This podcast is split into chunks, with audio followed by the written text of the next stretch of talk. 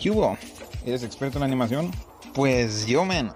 Bienvenido seas a este mundo de la animación que muchos amamos, pero de una forma un poco más vulgar.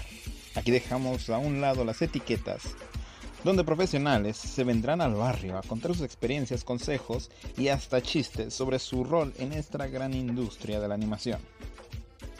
Humor sin censura y una forma nueva de ver este gran mundo, tanto digital como tradicional. Pásele a la animación de a peso, donde cada dibujo es más barato.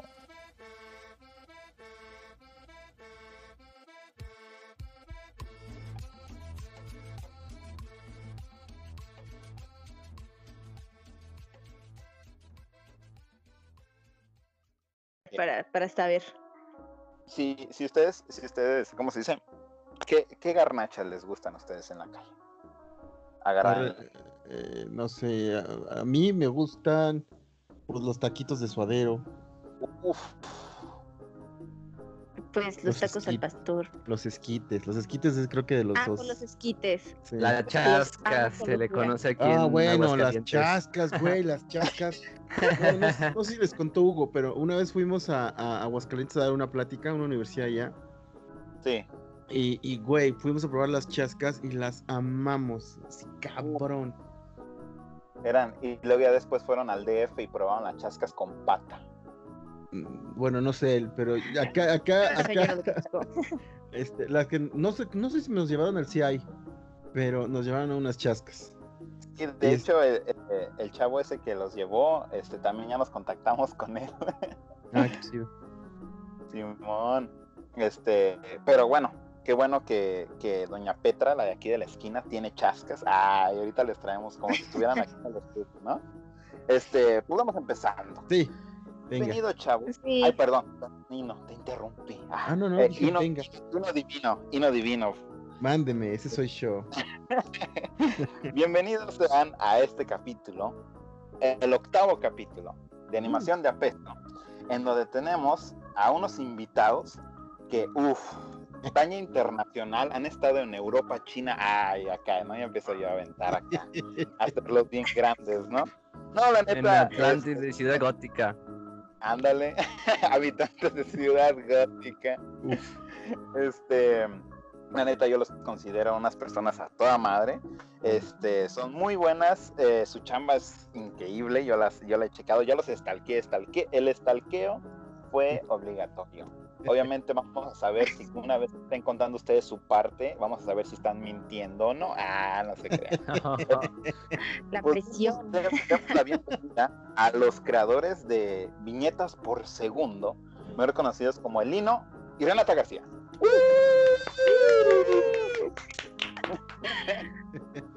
Hola, que, muchas gracias por invitarnos. Sí, sí, caray. Uf, qué bueno. No, y un honor, un honor. O sea, creo, siento que en todos los podcasts, ca- cada vez que tienen un, cada vez que hay un invitado, siempre decimos, un honor que estés aquí. Es, es- es obligatorio, la verdad.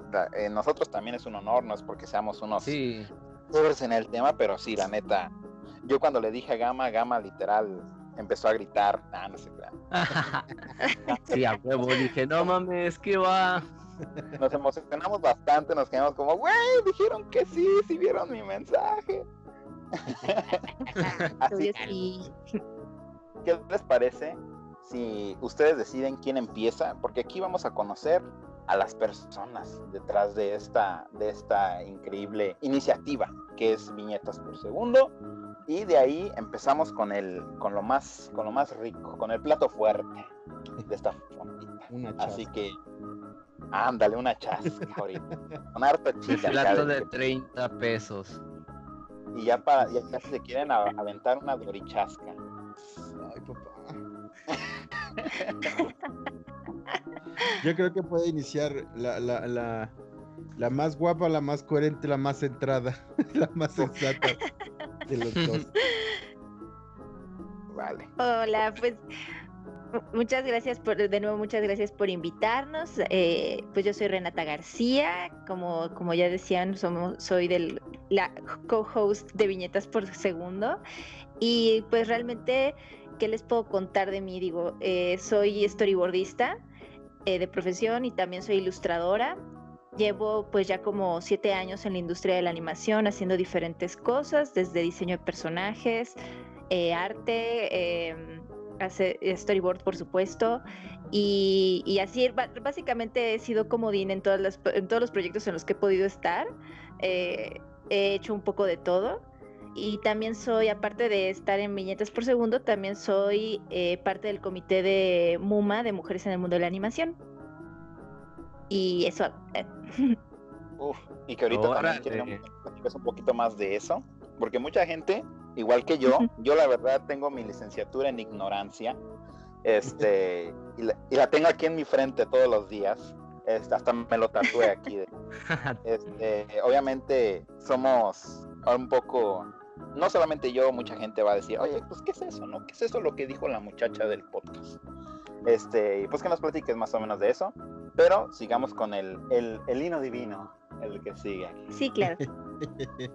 pues gracias, pues yo soy Hino, y yo hago muchas cosas dentro de la animación y siempre he sido muy curioso y, pues me, he metido a hacer muchas cosas, eh, desde televisión, radio, por ahí, Rosela, lucha libre. Eh, estoy en constante coqueteo con la comedia, no sé, hago muchas cosas y ahorita pues eh, estoy buscando expandir mis horizontes y ando ahí platicando, estoy trabajo con un estudio gringo ahorita muy chiquito, eh, pero pues he hecho cositas aquí y allá. Estuve, más me conocen por lo que he hecho con Anima en las películas y series en las que he estado. Y pues eso, ahí andamos, como dice Renata, pues estamos juntos haciendo el podcast Viñetas por Segundo, donde pues más allá de reseñas de, proyectos animados, que, es nuestro lado fanboy, ¿no? Saliendo, aflorando, estamos, eh, eh, también hablamos de cositas como tú lo mencionabas, ¿no? Que el, el, animation paid me, que si fulanito de tal, eh, no sé, se jacta de eh, no pagar por trabajos de diseño, pues hablamos de eso, sobre todo por, por la responsabilidad que tenemos, porque ambos somos profesores a nivel profesional también, eh, y, tenemos cierta responsabilidad con, con, las generaciones que vienen y, y, pues para poder compartir un poquito lo que, lo que nos toca, ¿no? También eso, para eso aprovechamos el, el podcast y pues aquí estamos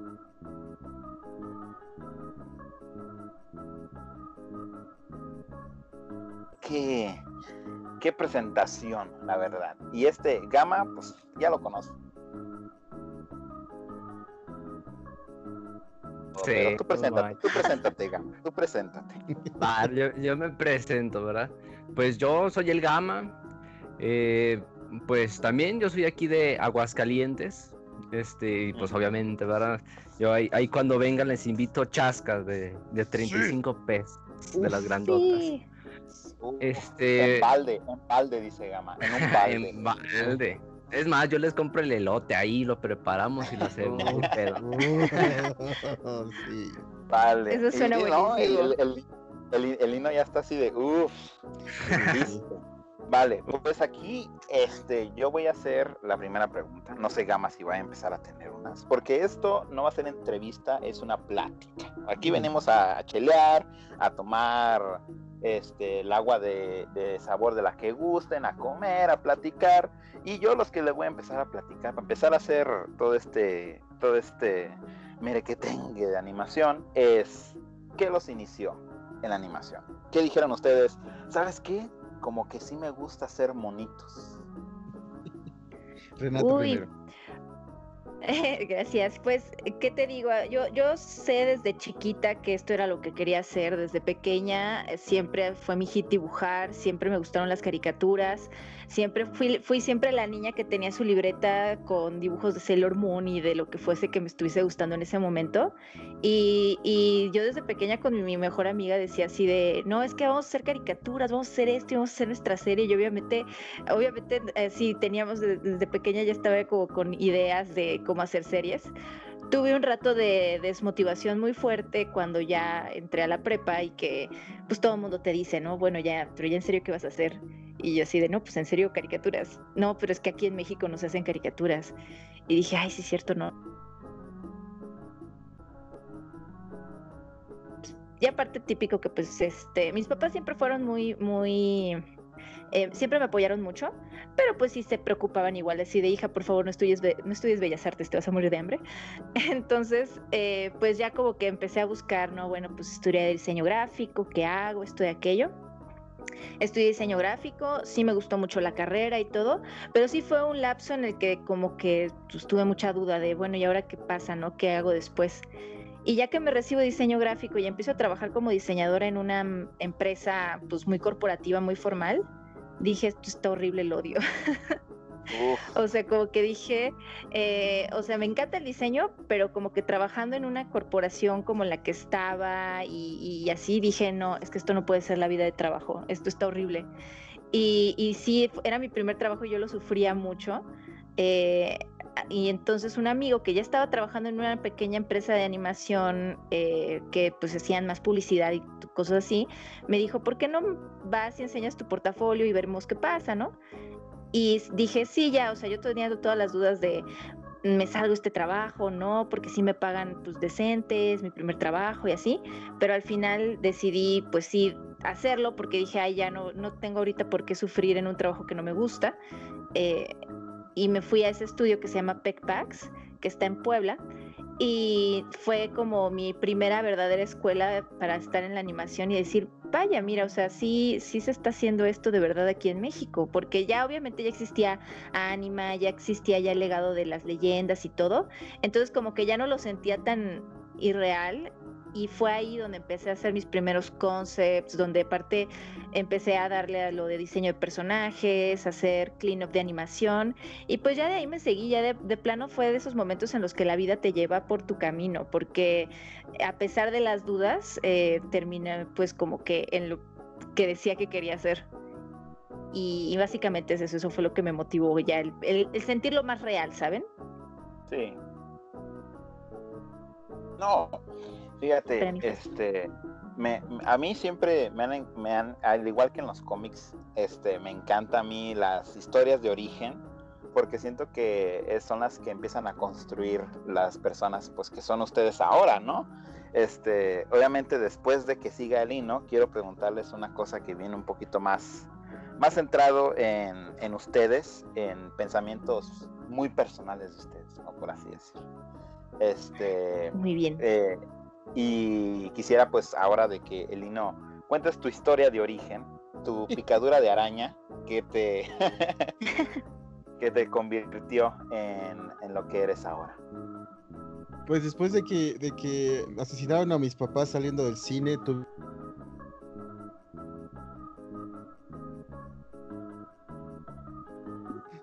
eh, y pues ya sabes cómo es esto. Chale. Caballero, de noche, ¿no? Eso suena muy, muy fino, elegante y de buen gusto. Eh, pues, ¿qué te digo? Yo, eh, Renata en Veracruz y yo en Acapulco.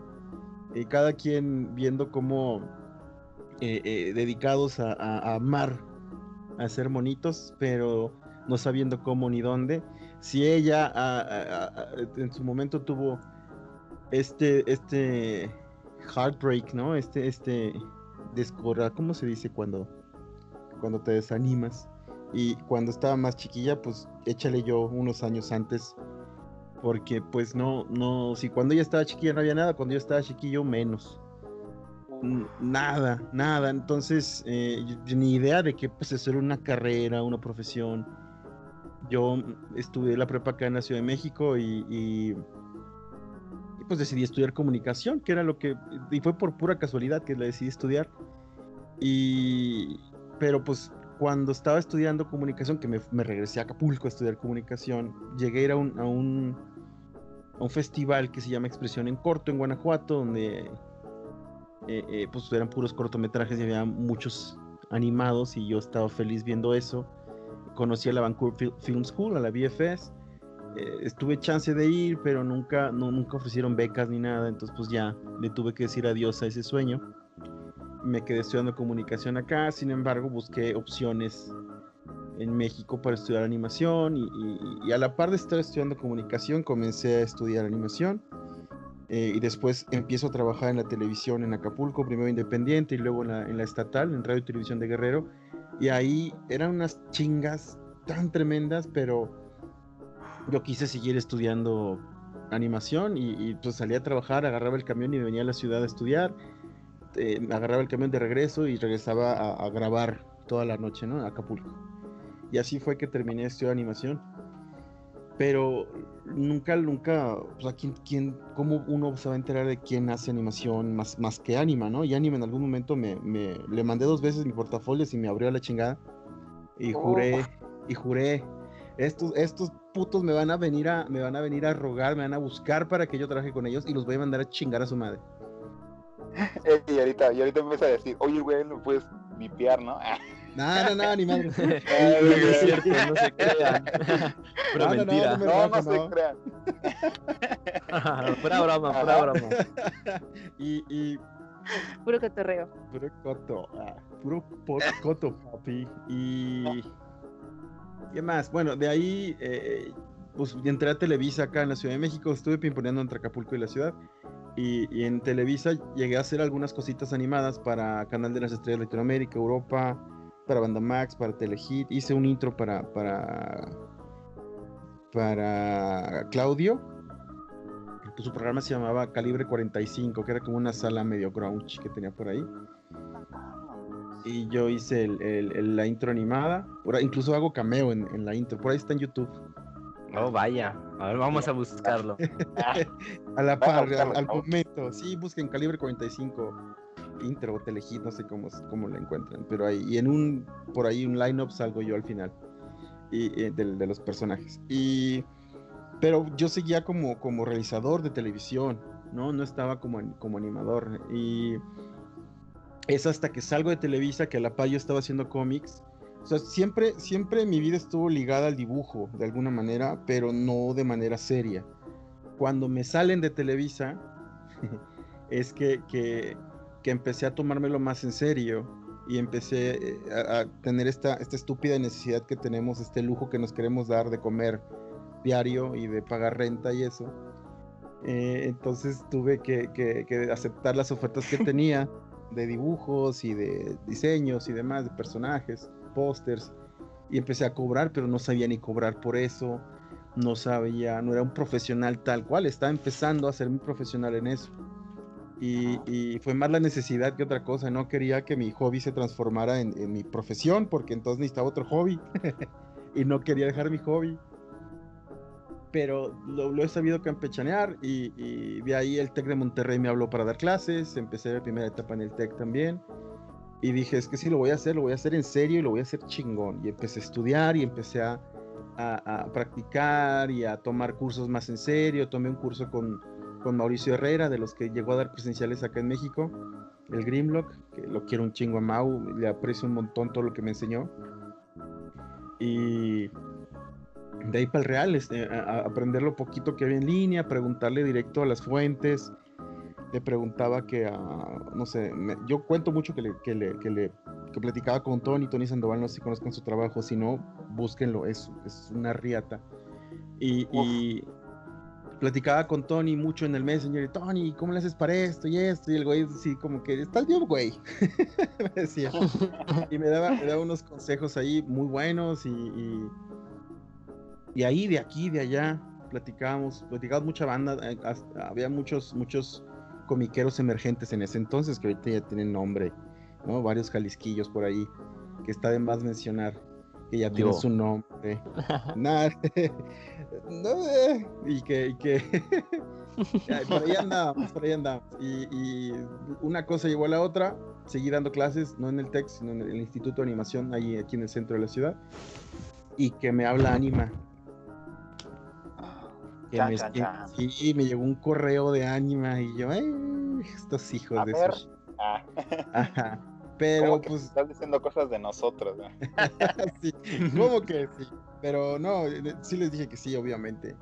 Eh, la visión de uno cambia muchísimo de cuando es un, un, eh, chamaco imberbe, estúpido, inmaduro, recién egresado de la prepa o de la carrera. Es, es muy distinta a cuando uno es eh, ya, ya le ha sufrido, ya ha pasado hambre, ya ha estudiado, ya se ha preparado y tiene más idea de lo que está haciendo. Es muy diferente la visión.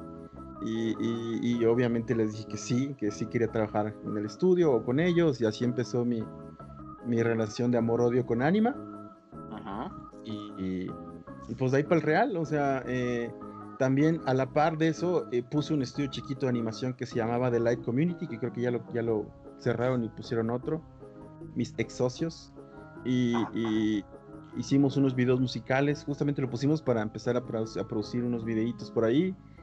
Y, ahí fungí como productor ejecutivo y aprendí del otro lado lo que es ser productor, ¿no? Del otro lado de la...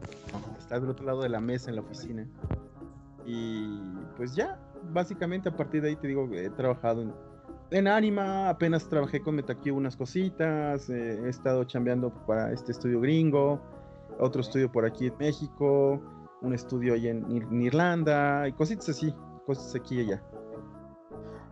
Esto, fíjate, la, yo, yo, yo quise hacer esta pregunta primero, obviamente, para que las personas que tal vez no sepan, como yo, ah, bien ignorante, este, que no sepan pues de sus carreras, obviamente sepan quiénes están aquí ahorita, hoy en el podcast, que sepan que son personas que han dedicado la mayor parte de su vida, la mayor parte de sus desveladas a este mundo de la animación.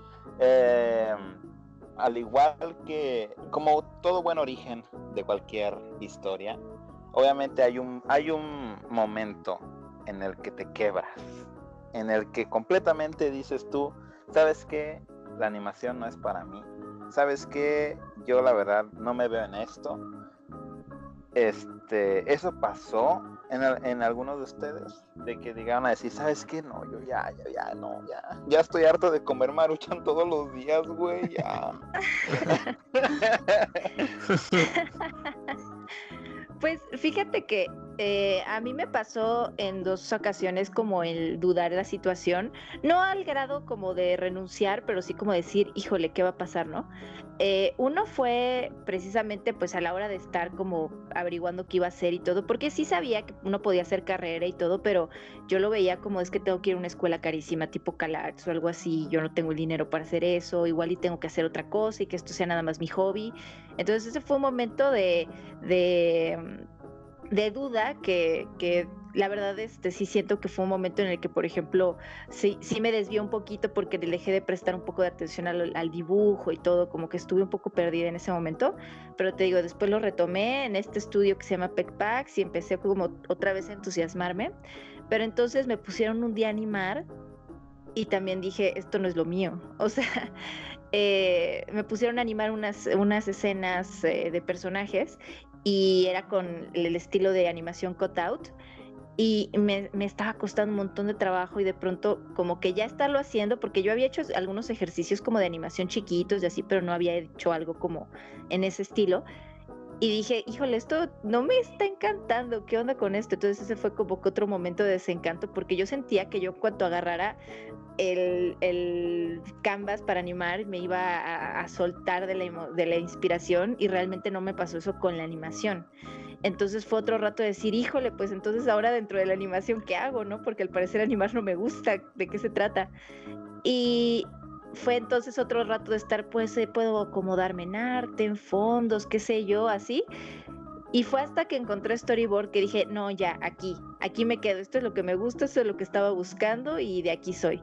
Pero fueron así como esos momentitos que te digo, nunca dejé de dibujar ni nada, pero sí fueron momentos que a lo mejor me frené un poco el impulso porque yo estaba como de qué tal si le estoy regando, pero al final seguí. Y ya realmente creo que me tocó leve, la verdad, pero sí, sí los tuve, esos momentos de duda. Uf, y la verdad, este, otra otra parte de, de esta de, para, para Renata tengo pues otra parte para esa misma pregunta que viene yo creo que ligado a lo que a la organización en la que estás este este pero primero vamos a escuchar el momento que quebró ahí no y de ahí en esta pregunta ya pueden participar los dos ya pueden los dos decir ah pues, todo está mal y todo eso. Así que, uno, ¿cuál fue el momento que a ti te quebró por completo? Que dijiste, tú sabes que yo ya no puedo más ya no me alcanza para calzones, ya tengo que, ya me cansé de mi trabajo en el Oxxo, ya no puedo más. no sé, no sé, no, sé quién te ha platicado de mi vida. el estalqueo, el estalqueo fue el estalqueo te dijimos, investigamos muy bien. sí, sí, La tarea fue hecha del bueno. digo, ¿quién es? Ino, ¿nos puedes platicar quién es Don Joaquín, el de la esquina? Ah, te empezamos a preguntar cosas bien pinches específicas. Joaquín era, es un señor que vivía abajo de la oficina que teníamos cuando producíamos televisión independiente en Acapulco. Era un mochito rojo. Ah, caray. Mira, uff, saludos a don Joaquín, ¿eh? Ah. Qué buena onda, nos fiaba las cocas a veces. Eh, pues mi historia es un poquito más. Eh, aprieta un poco más la tuerca que la de Renata. porque llegó un momento en el que eh, salgo del TEC por cuestiones ajenas a mi control. Y pues de tener un trabajo estable, de tener las posibilidades, un sueldo bueno para el momento, hace 10 años.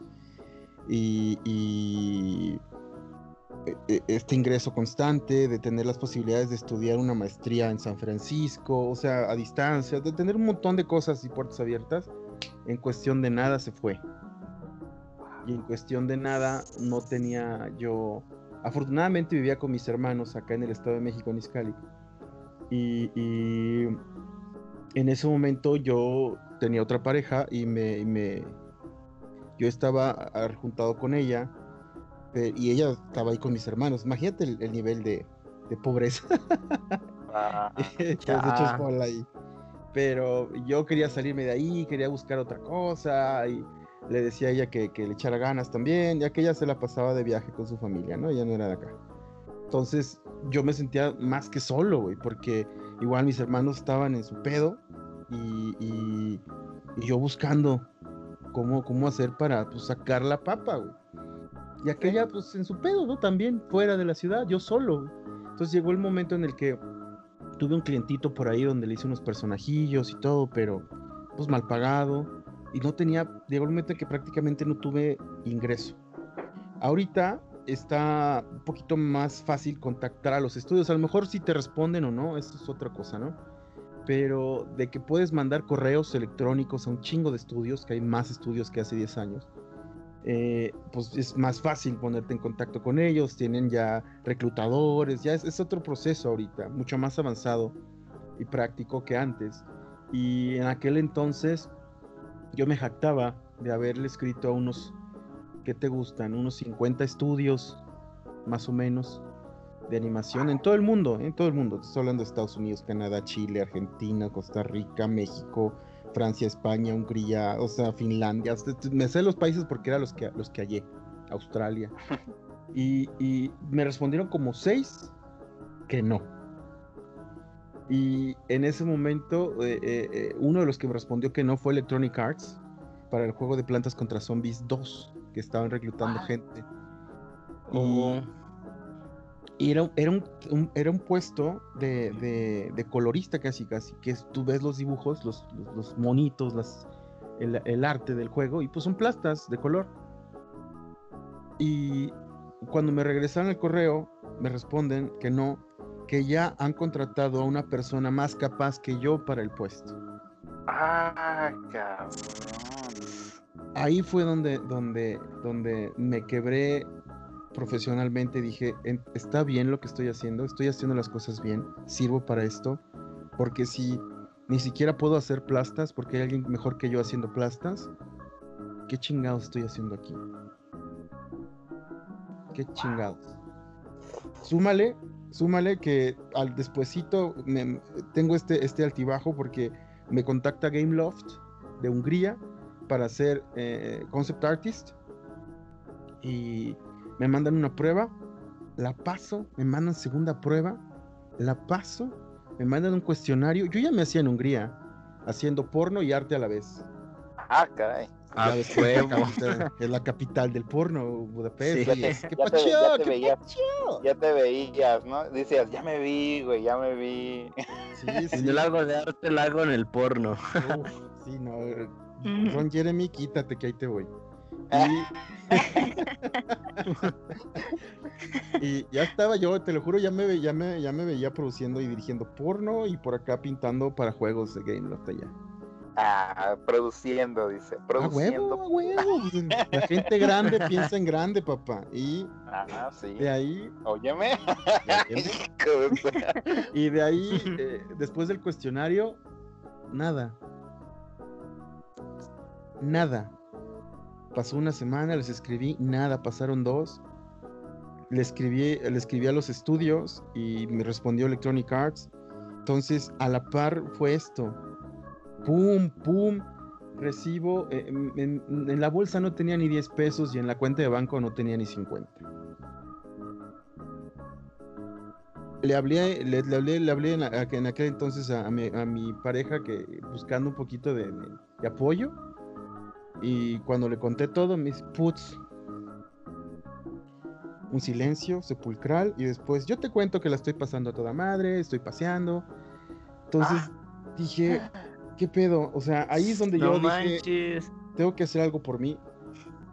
Tengo que hacer algo por mí porque estoy solo. Y por un lado y por el otro, ¿sirvo o no sirvo? ¿Sigo o no sigo? ¿Qué hago? ¿Busco un trabajo como vendedor en fábricas de Francia? ¿Un trabajo como despachador en el Oxxo? ¿Busco qué hago?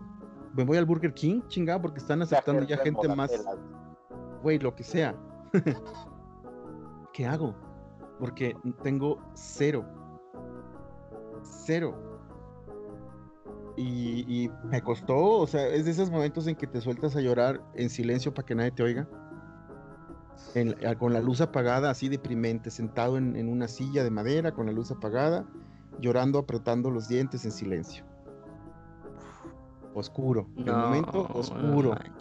y, no sé qué fue, yo creo que fue mi Pepito Grillo que me dijo, güey, lo que llevas hecho no lo vas a tirar por el caño, sea poco, sea mucho, no lo vas a mandar a la chingada. Si decides mandarlo a la chingada, te vas a arrepentir, porque de alguna u otra manera estás aquí por algo. Dije, va, lo voy a, intentar, y fue que de ahí eh, cayó un clientecito, le diseñé unos, unos juguetes, le diseñé unos monitos, y y de ahí seguí dando, bueno, me dieron un cursito, una clase que me mantuvo, me mantuvo y me cayó la chamba de ánima que te gusta unos dos meses después. Wow. Entonces sí, estuvo, estuvo, estuvo intenso. No manches, es una historia para romperte. no, sí, imagínate. Verga. Y, ok. Uf, esto fíjate, esto fíjate que nos me, deja todo idiota más porque este es, una de las cosas principales que nosotros pues queremos meter aquí en el podcast. Pues es, es eso, ¿no? O sea, de que tal vez los ves allá arriba y dices, ah, no mames, güey, yo quiero ser como el Lino Divina, quiero ser como Renata García, pero no conocemos cómo llegaron ahí. Y muchos nomás decimos, ah, güey, me, me, me, caso con un rico, me paga mis clases en college y la armo, güey. Y no es así, güey. siempre se tiene que escalar. Obviamente hoy en día nos han platicado varios animadores que han estado aquí, obviamente no me dices tú también, Nino y Renata, de que las cosas hoy en día tal vez puedan ser un poquito más fáciles. Pero de aquí viene la siguiente eh, punto de la plática. Eh, ándale, uff, empezamos ya entrando acá lo chingón, no, pero pues acá relajados, relajados, espérense como sé, ah, ya les empieza acá como a dar navajazos así de, porfa, relájense, ustedes practiquen lo que quieran, este, Renata principalmente, um, eres parte de, ¿nos puede repetir, nos puede repetir de la organización? MUMA, Mujeres en el Mundo de la Animación. Ok. ¿Cuál es, disculpa mi ignorancia, pero cuál es la razón del nacimiento de esta organización y el por qué? Ah, pues mira, eh, realmente surgió bastante eh, casual. Eh, fue a raíz de una exposición que organizó una chica que también estaba trabajando en anime en ese momento, que realmente originalmente era como, como pues abierta para todos. Pero realmente las únicas que mostraron en ese momento interés de participar en la exposición fueron puras chicas. Entonces eh, como que se hizo esa exposición y dijimos esto, esto está padre y así, ¿no? Pero justo entonces en esa exposición eh, se acercaron, o sea, le hicimos un poquito de promoción y se acercaron varias chicas que eran recién estudiantes, este, recién egresadas o estudiantes y todo, y empezaron a preguntarnos un montón de cosas. Entonces de pronto dijimos, todas, todas sabíamos que todas hemos como que luchado con ciertos eh, detalles en, en esta industria, pero pues como que fue el momento en el que dijimos, quizá valdría la pena que esto no se quede nada más en una exposición, quizá estaría bueno que hiciéramos algo más con esto. Y fue que nos juntamos seis chicas eh, tres productoras y tres artistas a, pues, tratar de levantar esto, y que aparte nos sirvió mucho de referencia el hecho de que ya existe Women in Animation en Estados Unidos y que ahora Muma también es parte de él. Eh, también está Mía, que es el movimiento en España. Y entonces, pues como que de pronto empezamos nosotros a hacer también mover esto desde nuestro lado del planeta y aquí estamos tratando de hacer cosas, eh, pues que, o sea, todos sabemos que nosotros todos luchamos en muchos aspectos esta industria eh, sí, tienes que empezarte a ser fuerte de alguna manera porque estás en constante eh, estás siendo juzgado constantemente por un trabajo que realmente tú le pones todo tu corazón a él, ¿sabes? Porque como que uno cuando hace esto es porque le apasionó desde como platicábamos desde chiquitos así entonces siempre eh, puede ser al inicio difícil, cómo son las críticas, este, cómo recibes la información de tus jefes, etcétera. Entonces yo sé que todos la pasamos al inicio o incluso ahorita puede ser pesado, pero sí notamos ciertas cositas que fue de bueno, esto aqueja principalmente a las chicas, entonces vamos a ver cómo podemos apoyarlas y eso es lo que estamos haciendo ahorita. Ah, Principalmente queremos apoyar y difundir. Sí, y aparte porque yo también varias veces he dado una visitadita ahí en, la, en la página que tienen en Facebook principalmente y pues también la sigo en Instagram.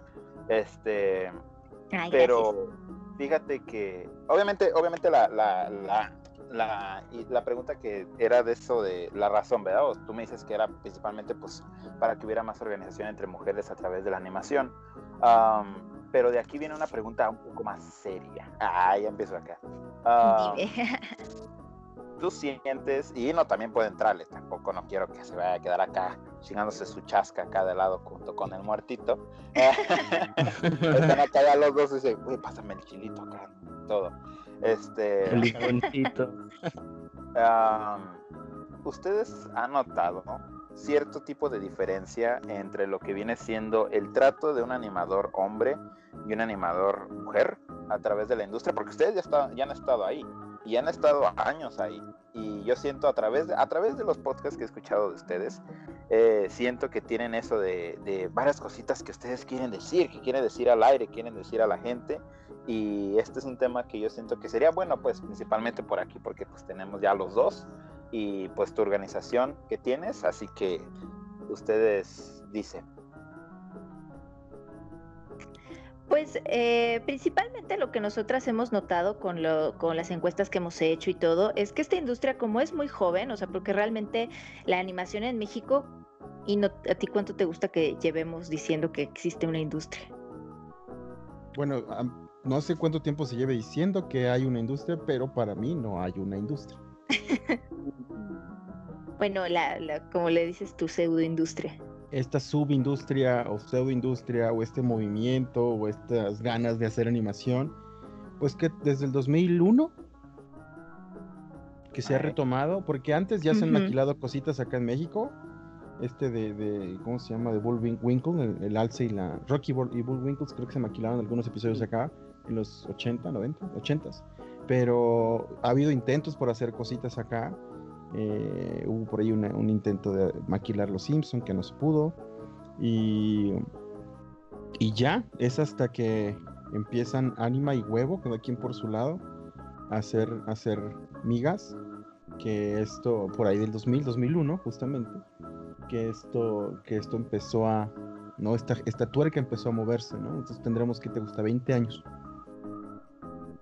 Sí, digamos que 20 años, pues precisamente por eso mismo es una industria muy joven y pues ha, traído pues a, no, no, tiene las diferencias que tienen por ejemplo industrias que llevan muchísimos más años como por ejemplo en Estados Unidos que pues la industria de la animación ahí está tiene nos lleva muchísimos años de ventaja y entonces estaba todavía muy permeada de muchos problemas que existieron desde los desde los años 30 que los estuvieron enfrentando. Nosotros eh, hemos notado que hay bastantes mujeres eh, y bastantes, o sea, está como bastante parejo en los estudios la cantidad de hombres y mujeres que hay.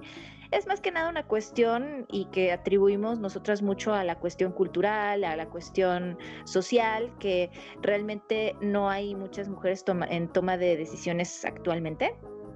Y realmente no porque no, o sea, sí hay proyectos en los que sí hay, pero lo menos, así, sobre todo ves que realmente no les encanta a ellas como que tomar esas decisiones, o sea, no les gusta mucho como tomar esos puestos. No todas, no me gustaría generalizar, pero es lo que mayormente pasa. Entonces, pues es una, si es un, si hay algo ahí diferente, pero no, no diría que viene como de algo, como, como algo como que tengan el problema con los chicos que están en los estudios o algo así, sino que es más una cuestión eh, cultural que se tiene que afrontar. Wow. Fíjate, um, esta, esta, esta pregunta ya me estaba carcomiendo la, la, cabeza por un chorro, ¿verdad? Principalmente pues porque yo vivo acá en Los Ángeles y en Los Ángeles obviamente se nota diferente lo que viene siendo la animación. Um, uno de los uno de los ha habido muchos casos de donde varias mujeres pues, han salido mal en algunos estudios y todo eso. Una de ellas viene siendo eh, una de las, ¿cómo se dice? De las que estaban en mi clase.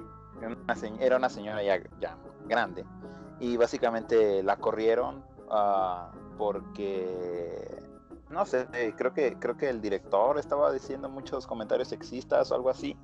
Este, y ella como que se le puso al tú por tú y terminaron corriéndola. Y no voy a decir de qué estudio. Ah, yo empecé a decir, no, no voy a decir de qué estudio. trato, de, trato de salvarme, ¿no? Pero, no sé, eran, era, era esta, esta preguntita que era, em, que me estaba moviendo. Y yo, tal vez algunas personas en, en, en, el que escuchan el podcast, tal vez también tienen esa duda, ¿no? Y es bueno que enfaticen eso de que no hay todavía una industria como tal y siento que me encantaría que dijeran el por qué y qué se necesita para que este para que pueda ser llamada la animación mexicana una industria como tal. No a niveles Lovecraftianos como son las los colosos de, de Disney y DreamWorks y todo eso, pero pues tan siquiera para empezar, ¿qué se necesita? Y el por qué es una semi-industria, como, lo, como dijo el Hino Divino pseudo industria.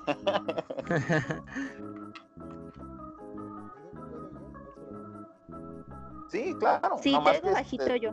Se escucha, se escucha bajito. ¿Se escucho bajito? Eh, sí. ¿Por ahí? ¿Por ahí, mejor? Ya, mejor. Mejor. Ah, perfecto. Díganme pues, avísenme. Ah. Eh, Apenas acaba de pasar. Ah, muy bien. No sé qué pasa con la Behringer que tengo acá. es la consola, ¿eh? No vayan a pensar. Ah, no, no. Eh, eh. eh, pues mira, primero, pues, no sé si me den chance de aportar un poquito a lo que dice Renata. Sí, en, mi, claro. en, mi, experiencia, más allá del trato, porque es normal más que... Y muchos podemos decir, muchos de que, nos falta un poquito más de visión, eh, decimos, es que así es el mexicano, es que así es el tercermundista, al, al respecto de que voltean a verle las nalgas a una muchacha o que eh, eh, la barren, eso es en todos lados, eso es aquí en China, en Estados Unidos, donde sea. no es propio de nuestra cultura, eso es el sí, el, macho en general.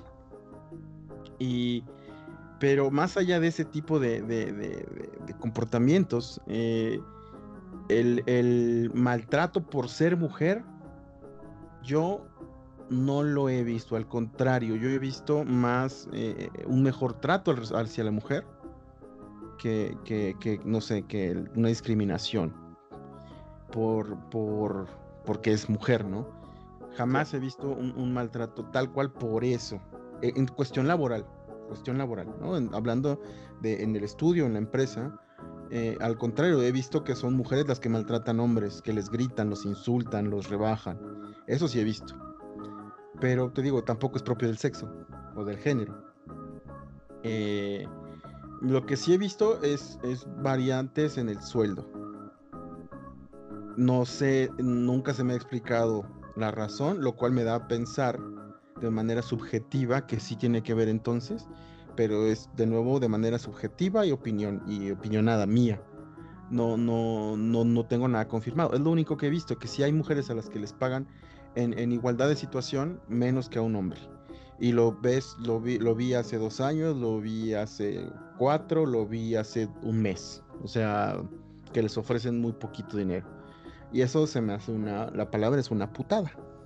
Wow, no, uff, blip, blip, le pongo. Porque es así, o sea, en mi, en mi, afortunadamente, mis, con todo y que, que mi papá es este molipeco de rancho y también eh, viene de una familia muy humilde, eh, eh, con todo y eso, mis dos padres me han educado de una manera, sobre todo mi mamá, en la que no hay diferencia al respecto de, de, de, de si es una mujer o un hombre, es vale, o sea, somos iguales. en, mi, cabeza ni siquiera cabe el, por qué tengo que explicar esto, vamos.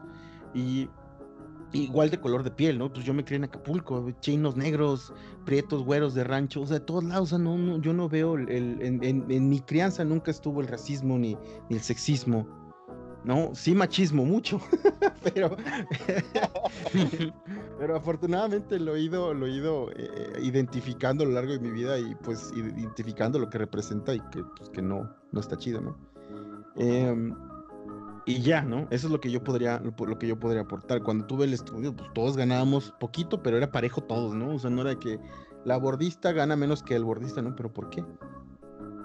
Y, así fue, y, créeme que si en algún momento llegamos a tener algún proyecto así de, grande, así de importante, va a ser así. No, no, no, yo no, mi cabeza no, mi cabeza no cabe ni siquiera porque tener que estar explicando esto. Eh, ahora, al, respecto de la, de la industria o subindustria. Para que haya una industria, por ejemplo, del tabaco, ¿qué tiene que haber? Tiene que haber tabaqueras. Comerciales de los picapiedra. Ah, no es cierto.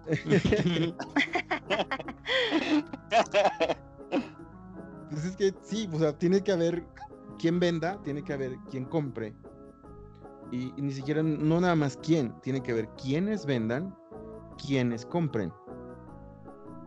Y en México, cada vez hay más quienes vendan, pero quienes compran. Si seguimos nosotros supeditados a que si Ficine y Fidecine, no hay una industria. Estamos esperando chichi de papá gobierno, de mamá gobierno. No hay, no hay una, no hay inversión particular privada.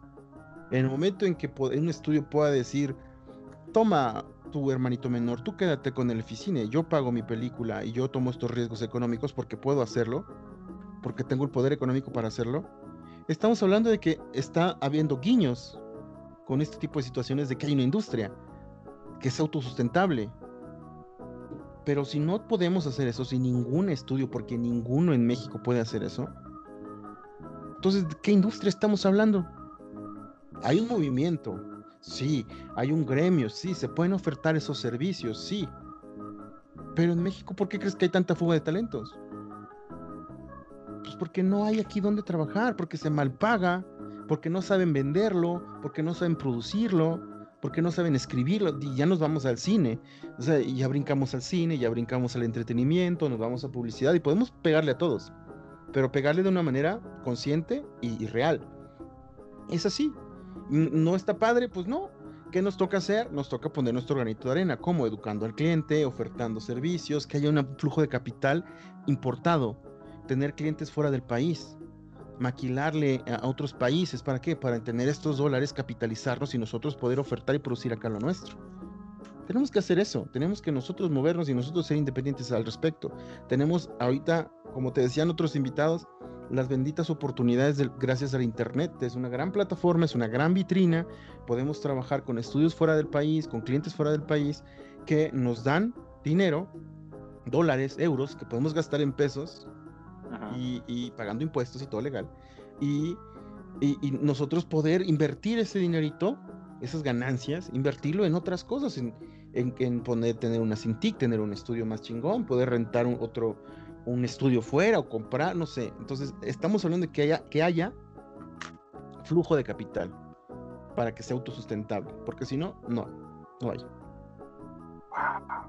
Órale, no manches. No, y son, y son términos que yo no entiendo. Ay, yo nomás dije, yo nomás dije, sí, sí, sí, sí, ajá. No soy científico. este. Van a venir en el examen. sienten, sienten a veces de que, no sé, yo lo he visto, ¿verdad? Yo lo he visto y a pesar de que soy un morrito que apenas va empezando, que se ve como un pinche señor de 35, pero apenas tengo 22. Eh, yo, tengo, yo tengo 37 y ese comentario casi me ofende. Ah, casi, dice, por un poquito, por poquito y cuelgo.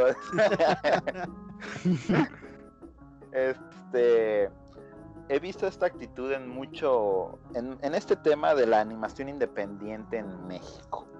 Este, de que muchos chavos hoy en día se llenan de egoísmo la cabeza al momento de empezar a decir, yo voy a ser el que va a levantar la industria en México. Y tienen que seguirme a mí porque yo soy el que tengo la razón y yo soy el que tengo el, el, producto del, del, millón. ¿Ustedes han notado este tipo de industria? Y si es así, han, ¿piensan que eh, es algo que beneficia o que de cierta manera retrae la velocidad en la que puede llegar a desarrollarse o evolucionar la industria como tal? Híjole, eh, sí he visto, no, no necesariamente como con las palabras que lo dices, pero sí he notado a veces que este, como actitudes un poquito individualistas dentro de los que estamos en la industria, que creo que es propio de la crianza de, nuestra generación, o sea, nos enseñó siempre como de, como de ser nuestros ser los protagonistas, ¿no? Tenemos mucho problema para el trabajo en equipo. Pero la animación eso es y eso siempre ha sido trabajo en equipo. No puedes tú hacer una película animada tú solo eh, eh tiene que ser tu proyecto de vida si es que eso pretendes, eh, porque te va a llevar, te va a llevar miles de años. Entonces, sí tenemos como que aprender a colaborar más y a perder un poquito esta cuestión del protagonismo tan propia que tanta gente tiene, pero es bien difícil el que se hagan las personas como que conscientes de eso, porque realmente uno no va pensando por la vida que, que, está haciendo eso y que está afectando de esa manera a la industria, pero sí pasa. Y sí creo que es como ver un poquito para adentro y decir así, bueno, ¿qué, puedo hacer? Tener, tener un poquito esa capacidad de, de, por ejemplo, delegar, de poder confiar en tu equipo y agarrar la onda de que esto no sale nada más con una persona. Entonces, tratar de empujar a que la gente colabore más. Y aquí, en ninguna, yo sé que es viene mucho por la onda de que luego ves las películas de Disney o de otros lados y siempre se habla de el director o el productor o el no sé qué, pero realmente también esas películas las hizo un montón de gente, entonces no tratar de perder la idea como de a fuerzas tengo que ser él, sino pues vamos a ver que seamos todos, ¿no? Que hagamos algo bien todos. Mira, es tan fácil como como eh, eh, por ejemplo, o sea, cuando pues, ustedes dibujan, nosotros dibujamos y puedo conjugar el verbo.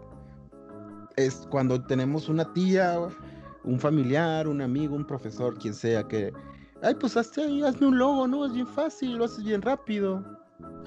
es, es gente que no tiene idea de qué conlleva que lo hagas bien y rápido.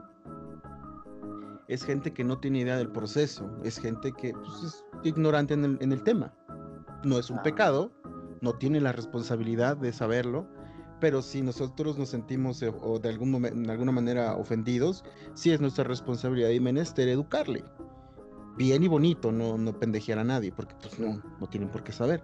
En el caso de los... ellos no tienen por qué saber. No, en el caso de los chavitos que dices tú que, que pueden, eh, eh, que podrían mermar este, no, la verdad no, no creo que, lo mermarán el suyo, el propio porque realmente en algún momento se van a dar cuenta cuando se topen con pared, cuando se caigan tres veces, porque así somos los seres humanos, somos pendejos y nos tropezamos no una ni dos, tres veces con la misma pinche piedra.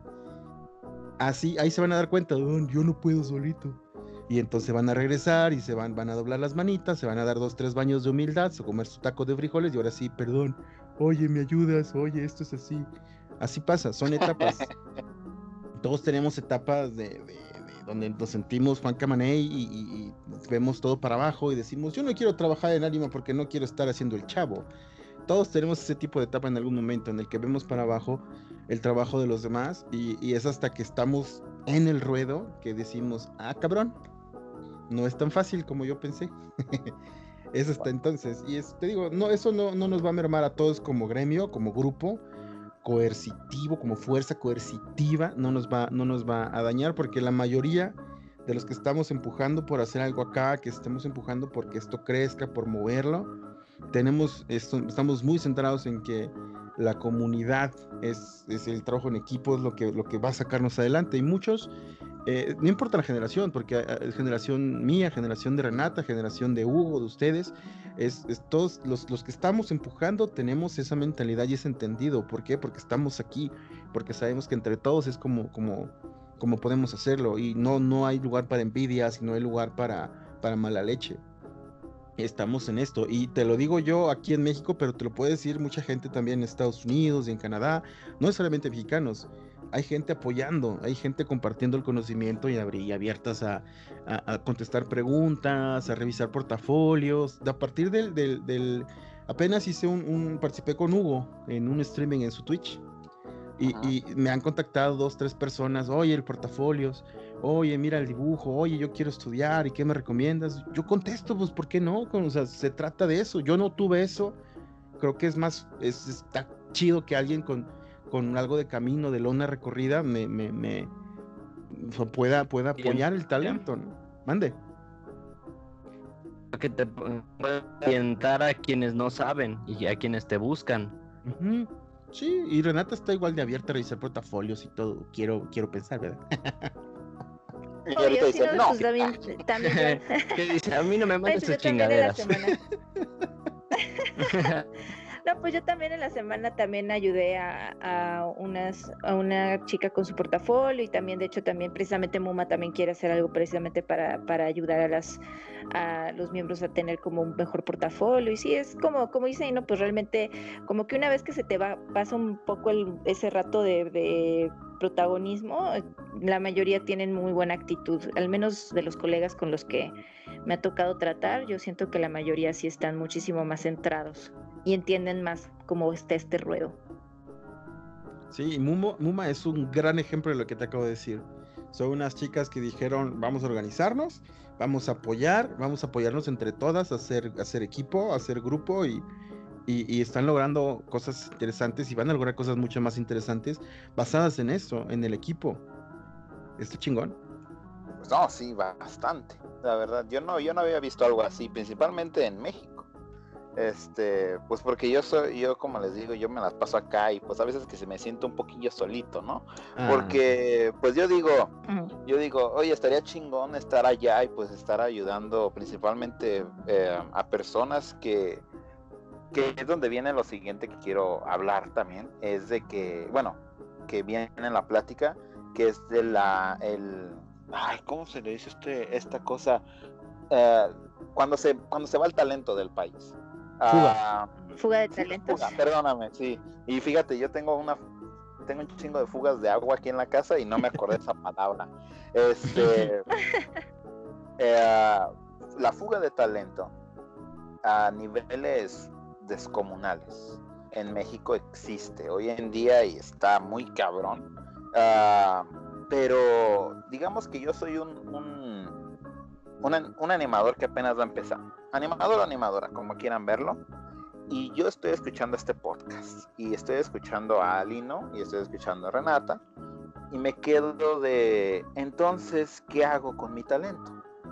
¿Me busco la manera de irme a Estados Unidos? ¿O cómo le hago para poder aquí entrar a, a esto, a estos, a estos movimientos que están pasando? O sea, ¿cuál es mi mejor alternativa, por así decirlo? ¿Ustedes creen que se debe de apoyar el talento aquí en México para que se quede aquí? ¿O si existe la posibilidad en la cual tú te tengas que trasladar a otro país y puedas regresar en un futuro para dar a los que no tienen. ¿Cuál es su opinión en eso? Pues mira, yo creo que todo eso va a depender mucho como de, la persona que se vea en esta encrucijada, porque al final del día sí entiendo el, como, el quererlo hacer idealmente que salga todo como para que se quede aquí las cosas, pero entiendo que también las circunstancias son, un factor importante. Eh, yo, yo en ese caso, la verdad, sí soy de la idea de que tomes la mejor decisión para ti en cuanto monetariamente, em, eh, que eh, calidad de vida y si te conviene a ti pues irte pues vete, ¿no? Pero pero ojalá ojalá eventualmente tengamos algo para lo que regresen, porque también la gente no se puede quedar nada más por amor al arte, porque amor al arte tenemos todos y yo sé que la gente que se ha ido lo tiene y le encantaría poder seguir desarrollando cosas así. El problema es que se topan ya con pared, o sea, llega un punto en el que ya ya pues necesitas avanzar en tu carrera de alguna manera y si no va a ser aquí, va a ser en otro lado. Entonces, esperemos más bien que las que haya empiece a haber producciones más interesantes que puedan ofertar mejores salarios a la gente que tiene más experiencia y, y, de alguna manera pues así retienes a la gente, o sea, la gente no estaría buscando por otro lado si supieran que hay cosas aquí a las que se pueden aferrar. Es que sí, este, el, el esto no es Venezuela para que todos suframos juntos aquí. No te vas, pues no, no es así. Sí, no, váyanse, váyanse. es que. Váyanse, nos deja más espacio a nosotros. Ándale, hay más canchita en la cama. Ya somos tres en la cama, no somos ocho.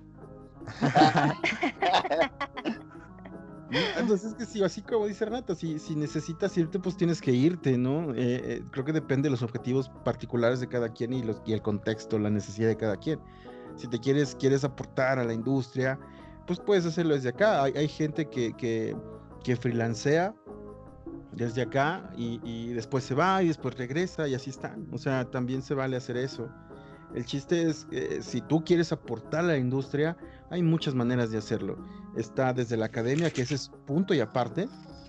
las, las escuelas en México es punto y aparte y es tema para unas dos, tres horas de discusión y tenemos también por ese lado, tenemos por otro lado, pues el, emprendimiento, el poner tu, tu, tu, tu, estudio chiquito y así, o tenemos, em, no sé, eh, eh, eso puedes hacer eso, puedes seguir trabajando en estudios, aportando tu trabajo para las producciones que se hagan acá. Hay, hay varias formas, depende también de la, de la necesidad propia creativa, porque eh, algún, en algún momento eh, platicaba con una eh, querida colega que, que, ahorita es directora de animación en Canadá, en un estudio, y, pero estaba acá antes de irse, y platicamos y yo le pregunté, bueno, es que tú no, quieres hacer tú tus propias historias, no quieres contar tú tus historias. No, ahorita ya, o sea, yo quiero trabajar contando las historias de alguien más y ya. Ah, pues también es muy válido, es que también es muy válido, no tienes por qué querer contar tus cosas, puedes eh, eh, disfrutar mucho animando o haciendo cosas pues que no, no, las hayas ideado tú. No, no porque seas animador tienes que ser escritor, no porque seas colorista o artista de fondos tienes que poder eh, estructurar un guion o, liderar un equipo, ¿no? De trabajo. No, no necesariamente, son, son habilidades que uno tiene y o desarrolla en la práctica. Entonces sí, es, es, es, válido, depende del contexto de cada quien, qué quiere hacer y qué puede hacer. Como el final de Monster Inc., ¿no? El final de Monster Inc. que, que Mike Wazowski quería y quería de, de, Monster University. Mike Wazowski quería y quería y al final, bueno, pues él a lo mejor no es bueno para asustar, pero sí es bueno para organizar y para liderar y para llevar. Y él eh, encuentra la manera en la que puede aportar a los sustos eh, eh, desde su, a su manera, ¿no? Algo así también se vale.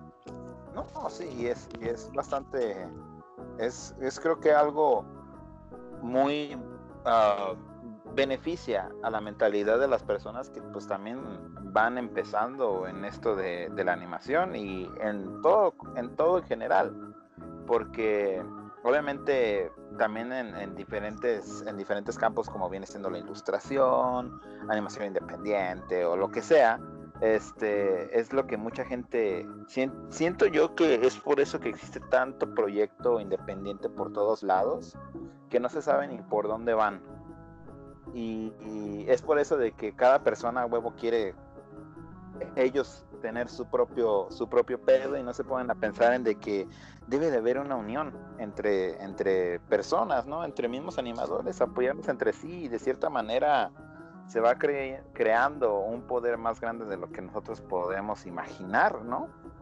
Sí, definitivamente tenemos que pensar en eso. O sea, yo sé que cada quien quiere su estudio porque a veces es difícil trabajar con más personas y uno tiene unas ideas muy arraigadas y es muy válido, es muy válido poner, puedes poner tu estudio, ponlo, puedes poner tu negocio, ponlo, pues ¿por qué no? Qué bueno, qué padre, y esa es una manera de aportar también. Pero en algún momento va a, va a tener, si sigue creciendo, de acorde al sistema capitalista neoliberal que nos rige, se sigue creciendo el estudio, va a tener clientes más grandes, salud, va a tener clientes más grandes. Y, esos clientes más grandes van a exigir una mano de obra más importante y va a tener que requerir los servicios de alguien más y va a decidir si maquila en Filipinas, con donde hay una diferencia horario eh, importante y hay eh, eh, diferencia cultural y, y, no tienes el control porque es a distancia, o maquilas aquí en México con algún colega, socio, amigo, con el que ya hayas trabajado, con el que tengas buena relación y sabes que puedes confiar en él y cualquier cosa, tomas un Uber o agarras el coche y manejas 15 minutos, 20, media hora y llegas a su estudio y o tomas un avión, ¿no? Si está en Monterrey, si está en Mexicali, no sé, Guadalajara, tomas un avión y llegas, ¿no? Lo llevas, lo llevas a Shark Tank y fácil, claro, más. Ah, fíjate que yo, yo la neta, me lo estoy pasando muy bien con todo lo que estamos hablando aquí todo. Y todavía no nos vamos ahí empiezo a decir no este pero solamente porque pues hay, hay un chingo de temas que a mí me encantaría hablar pues con ustedes. Pero aquí quiero tomar este este este momento eh, para poder decir que en el primer episodio de, de animación de a peso los diseños de personajes de los cuales estábamos hablando de la Liga de los Cinco son de Lino. no son solo míos, no son solo míos. Eh, estuvo, eh, fuimos un equipo ahí. Axur tuvo mucho que ver, Gabo, el mismo Mardi que es el director, Gabo que fue el director de arte. Eh, estuvimos ahí echándole mano. Había un chavo gringo que estaba ahí en el estudio que está haciendo ahí prácticas. Y no recuerdo quién más estuvo en el, equipo, pero estuvimos varios haciendo, haciendo propuestas y hacíamos. Fue, un trabajo bien interesante porque eh, en ningún otro lado he trabajado así, aquí en México, en el que tú, como, con un equipo, pones tus ideas. Es como, como eh, los escritores de comedia que se juntan todos a escribir un guion y alguien redacta nada más. Eso sí, así fue. Todos echamos tiramos línea, pero hacemos las propuestas y nos juntamos, hacemos una junta y seleccionábamos qué nos gustaba y, de especial Marvi, que era el director, decía esto, esto, esto y es por aquí. Y entonces nos íbamos todos otra vez con eso y regresábamos todos con propuestas y veía y decía esto y esto y esto y después se quedaba con alguien en particular a trabajar una propuesta o ya se las daba directamente a, Gabo para que lo terminara en estilo. Y también hubo un, muchacho colombiano que, que terminó de hacer extras y demás que, también tenía una forma muy, muy artística, muy orgánica de trabajar, en la que nada trabajaba con figuras y formas y de ahí sacaba los personajes. Y eso le gustó mucho a Marvick y terminó haciendo varios extras también. Entonces fue un trabajo en equipo. Yo tengo una pregunta para los, bueno, para los dos que me imagino que ya vieron la película, obviamente, ¿verdad? Este, ¿cuál es su personaje favorito? La tuna. Hasta reseña hicieron, carnal. la tuna. Eh, para mí mi favorito es eh, Dolores. Aparte es mi tocaya porque mi segundo nombre es Dolores. Órale. y me encanta, le hice su fanart y toda la cosa. Nada, qué padre. Fíjense que, bueno, si yo he estado este, callado un poco es porque he estado escuchando todo lo que dicen. Bueno, no sé si han visto los podcasts anteriores que yo nunca suelo hablar mucho, pero es porque escucho ahora sí que tanta información que pues estoy procesándola, ¿no? Y eso está bien interesante, es, es muy padre y qué bueno que nos comparten todo esto. Hombre, no, pues gracias por la... No, ¿de qué? La invitación, sí. este fíjate que ya solamente pues, para casi casi terminar, por así decirlo. Este, ya, ya estoy, ya estoy el seguro están otra vez, este, ah, no es cierto. no, pero nada. Hay, hay, hay, hay, te, hay pues diferentes franquicias en animación mexicana, ¿no? Eh, y obviamente, pues ustedes, este, Ino, Ino principalmente, pues ha trabajado en ello y pues, Renata, este, no, no ha sido parte de, no, no la estalqué tanto porque dije, pues que ella nos platique también ella, ¿no? Este, pero obviamente ustedes son parte de la, de he visto la mayoría de las reseñas que han hecho y pues obviamente se nota el lenguaje en el que llegan a hablar de ciertas animaciones, ¿no? Ah, de, cierta, de ciertos programas, ciertas películas y todo esto. Ah, pero ustedes, ¿qué sienten? ¿Sienten que México debe de alejarse un poquito de estos, de estos tipos de películas que representen tan cabrón a México? y se dediquen como a hacer otras cosas, como lo que está sucediendo ahorita, ¿no? Que van a sacar una película que se llama Escuela del Miedo o algo así. Que no sé si, no sé si lo vi que ¿no? Ah. ya, ya la estrenaron en cines. Ándale. Este, fíjate. Ah, en cines ya, ¿no? Que por esta ya. pandemia. Pues, Cinépolis. Hashtag Cinépolis. Hashtag ya ves. bueno, pero pues cómo estuvo esa onda? Sí. Pero les digo yo esto. Debe, ¿Creen que para que México empiece a sobresalir en este tipo de cosas, deje de producir este tipo de, de, de, productos o qué forma serían la, una formas que ustedes les gustarían personalmente, ¿eh? no generalizando, hablando de ustedes, de tipo de producto que les gustaría que México pudiera llegar a fabricar por ellos mismos, dejando de lado de la maquila y todo eso. Pues mira, eh, yo, yo, creo que no es no necesario como que renunciar a lo que se ha establecido ya, porque pues es parte de nuestra identidad y creo que también está padre sentirse orgullosa de ella. Creo que sí podemos buscar más de lo que hay, porque de pronto siento que estamos demasiado eh, encasillados, que si en las calaveras de dulce, que si en el Día de Muertos, que si cosas así, que es como de, bueno, ya, este, hay, hay tantas leyendas y tantas cosas en México que si quieres adaptar podrías hacerlo y podrías terminar con historias bien interesantes. Eh, pero creo que sí, todavía estamos en esa búsqueda de nuestra propia voz, porque al final pues siempre ha sido como, como el emular un poco cosas que ya existen y creo que en México todavía estamos en ese proceso de encontrar nuestra identidad como para decir, ah, esto distingue mucho a una película mexicana, aparte de los albures, que eso ya me tiene harta. Eh, pero... toda la pedrada, ¿no? no, pues no solamente, no solamente es ellos, o sea, en general la comedia mexicana tiende mucho al albur, al doble sentido y todo lo demás, y eso está muy bien pues para el público de acá, pero realmente te limita si quieres tener una audiencia, ya no digas en, en, algún otro país de que te gusta Estados Unidos o cualquier lado, incluso los países latinoamericanos no, no es accesible para ellos que te apoyes todo el tiempo de ese tipo de comedia. Entonces creo que creo que sí hay que ver nuevas propuestas, nuevas ideas para ver qué, qué nuevas franquicias pueden salir. Y sí. Es, es una búsqueda constante, como apunta eh, precisamente mi adobada Renata, que es que, es que eh, estamos en pañales, somos, fíjate, Disney va a cumplir, ya pronto va a cumplir 100 años Disney. y, y, y, pues es Disney, es el monstruo que es tiene desde cuántos, casi 100 años haciendo animación y nosotros en forma México como país 20 años. Estamos en, en la preadolescencia, si acaso, ¿no? No, no, no podemos eh, compararnos ni siquiera con Japón. Japón está cerca también de cumplir, bueno, no tanto como Disney, pero también ya va para los 100 años Japón haciendo anime. Y Japón, Japón cuando empezó era un pimponeo entre Tezuka y Disney de, de estilos y de técnicas y de tips y de, eh, ¿no? Para, para, para poder crecer y, ofertar contenido y proyectos más interesantes y, así, pero estamos hablando de mediados del siglo XX. Estamos 70 años después de eso. ¿Qué estamos haciendo nosotros? Estamos en búsqueda, estamos en la búsqueda de un estilo, estamos de, línea, de, visual, artístico, que tenemos un montón de referentes y un montón de legado y herencia cultural y visual, pictográfica, la tenemos solo no la hemos querido explotar. La gente se ha centrado en aztecas y ya, eh, en lugar de, de, hay de muertos, luchadores.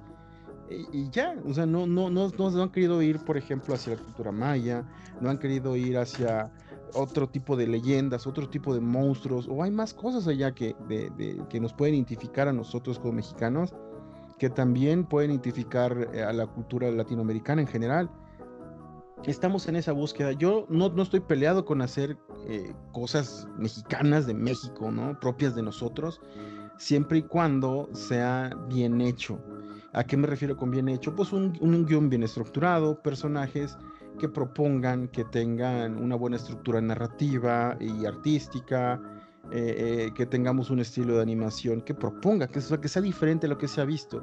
Ah, ah, yo creo que por eso gustó tanto la primera temporada de la serie Leyendas, porque en cuestión de arte, si bien es muy gringa y práctica, está justamente hecha así para que en todo el mundo puedan eh, verla, aceptarla, abrirse a verla.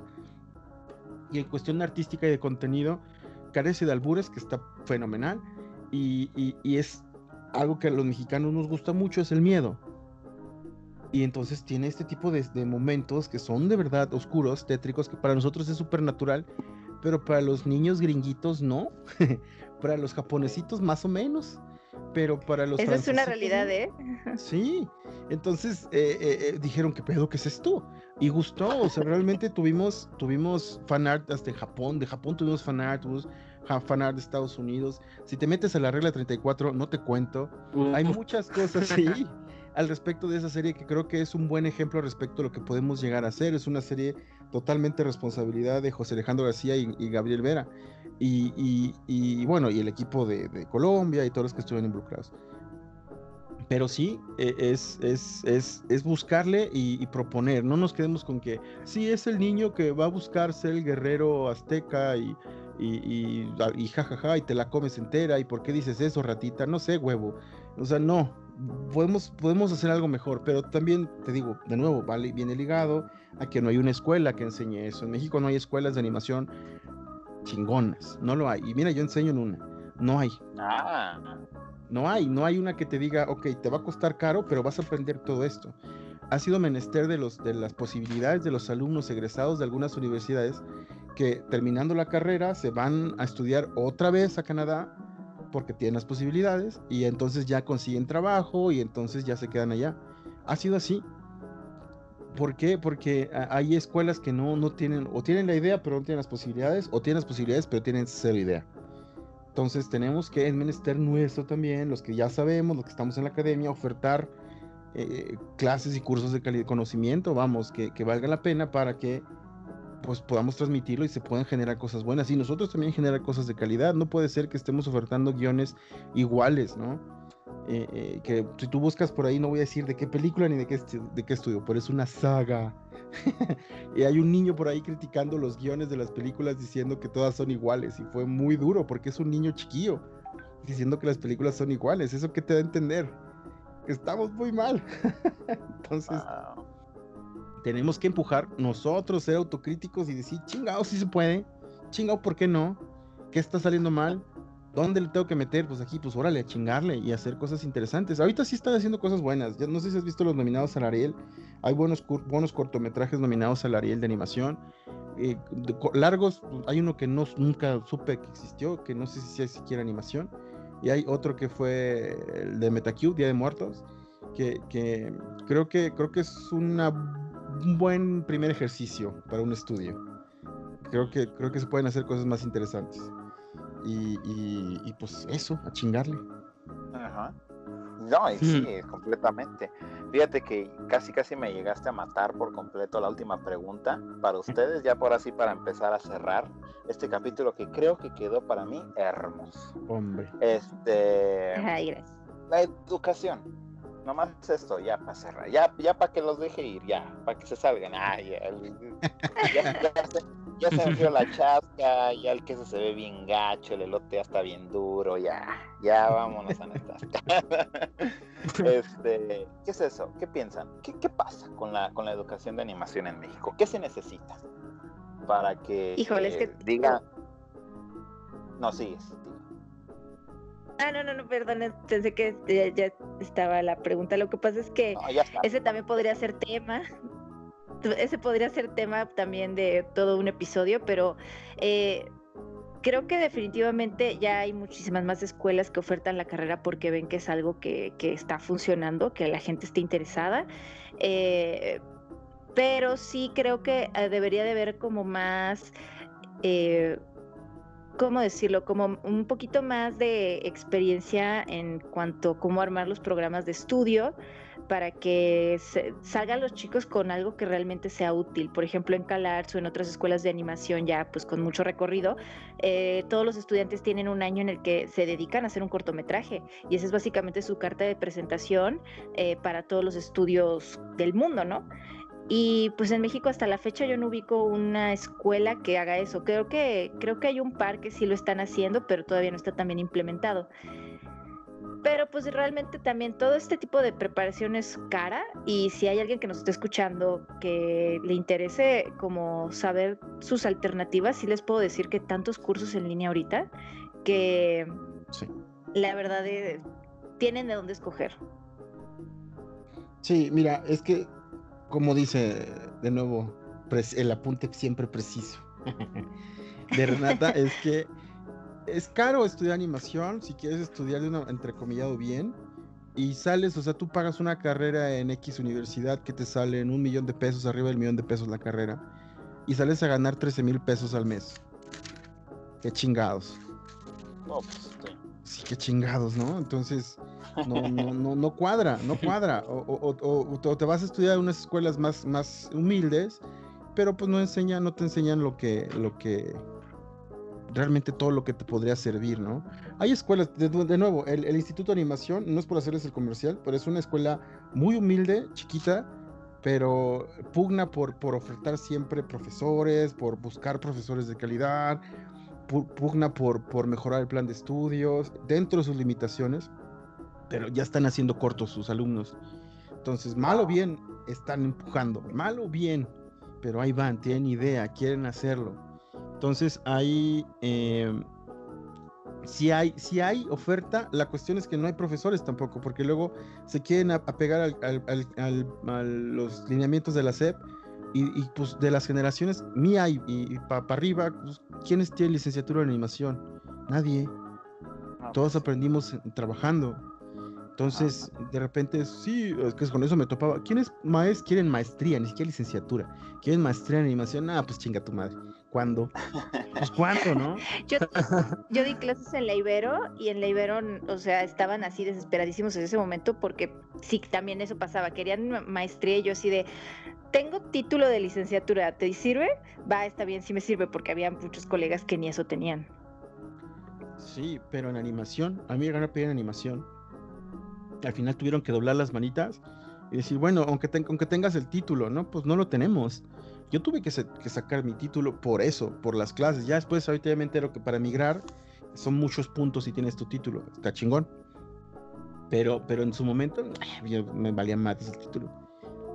Así es esto. Entonces, la academia sí, creo que es menester y es responsabilidad tanto de las academias de ofertar algo bueno, como de los alumnos y padres de familia de investigar la escuela. No solo llegando y preguntar, ¿y ustedes cuántos egresan y cuánto cuesta, sino preguntar, investigar, googlearla, ¿no? Chingado, por lo menos googleé en la escuela. A ver qué ha hecho, qué ha logrado, cuántos años tiene. No porque tenga un nombre y esté dentro de las 150 mejores universidades del mundo, eh, eh, por, no por eso, y que salen artículos así que pagan las universidades porque los pongan, justo antes de las inscripciones. No por eso eh, digan, sí, ahí, me voy a partir la madre por meter a mi hijo a fulano, instituto de tal, tal. No, no. No por eso. Investiguen, vean, pregunten. Eh, hay, chinga, tan fácil que es googlear cosas. Y, sí, y ya, con eso. Pues de ahí, es responsabilidad de los papás, de los alumnos. Es bien fácil ahorita tener cursos en línea, cursos en línea que no tienen que ser tan caros. Hay cursos gratuitos en YouTube. Pueden, hay muchas maneras de, de, hacerla, nada más. Ahora sí que diría cierta cerveza, cierta cerveza, la cosa es buscarle, ¿no? Sí, fácil. Fíjate, este, eso siento que es la, salida y el estandarte para poder ponerle fin a este capítulo. La neta, yo siento que se queda con ese mensaje tan chingón que es de buscarle, chingarle, abrir tu mente totalmente acerca de todo lo que viene siendo en la mente de la animación. No te cierres tanto y obviamente pues unirse con otros animadores, que siento que pues fue una cosa que tocamos aquí un chingo en este episodio. Este, de verdad muchas gracias. Este, a ustedes, tanto Ino como Renata, por habernos por haber estado aquí en este capítulo. Que la neta, yo la neta me la pasé muy bien. Ah, platicamos muchas cosas bastante interesantes. Este, y les agradecemos de que se tomaron el tiempo sabiendo de que ya son, pues ya están con sus proyectos y todo eso, así que muchísimas gracias de verdad. Y este, pues obviamente sabemos que Renata pues tiene que ir, pero este sí no se puede quedar como unos minutitos después de que terminemos el episodio nomás para, para hacer como los, los la despedida honoraria, pero de mientras dejar por aquí de una vez el podcast. La sobremesa, pues gracias por invitarnos, mano. Gracias de verdad para nosotros todo, también estuvo bien chingón y cuando quieras aquí andamos en la orden. Sí, totalmente, ha sido un gusto. Estos temas siempre son muy divertidos de hablar y entonces si ustedes quieren, eh, si tienen el espacio y quieren, aquí estamos encantados de estar aportando. Sí. A ustedes por haber estado aquí en, en animación de a peso. Y en la primera temporada, ¿eh? Iban a estar ustedes en la segunda, pero, pero sí se pudo hacer para la primera temporada. Ya, ya vimos por qué. No, aquel güey, aquel güey dijo, no, borren el episodio. ¿Y ahora quién metemos? Ah, pues están estos. yo dice, y no, yo dice, ah, ya vimos por qué, ¿no?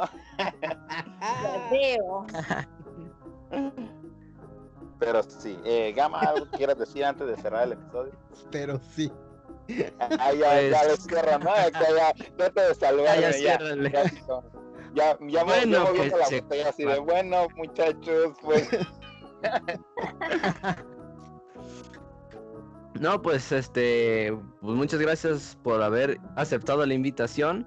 Este, pues muy interesante todo lo que nos han estado contando. Este, les digo que todo esto sirve para todos aquellos que nos escuchan y también ustedes este, lo siguen, que se den este, un tope de realidad que, como dicen, muchos intentan cambiar la industria de la animación, pero a veces es, es imposible uno mismo o con las poquitas personas que son. Entonces, hay que buscarle, hay que batallar, porque todo el mundo va a batallar siempre, las cosas no son fáciles y pues si es el sueño que quieren, pues seguir adelante y nunca, nunca, nunca echarse hacia atrás.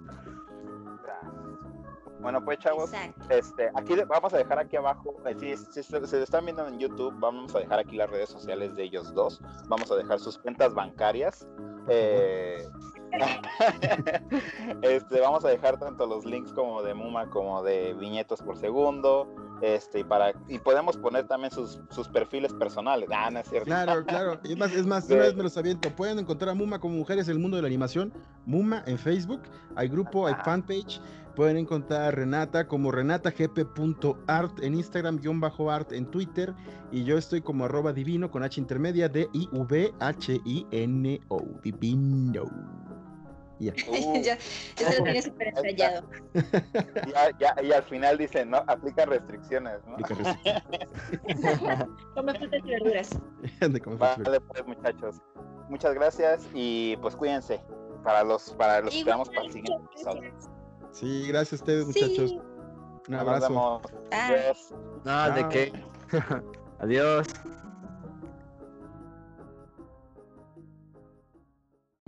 Animación de a peso es parte de Luis Dimas, el podcast, donde se hace el podcast más gacho.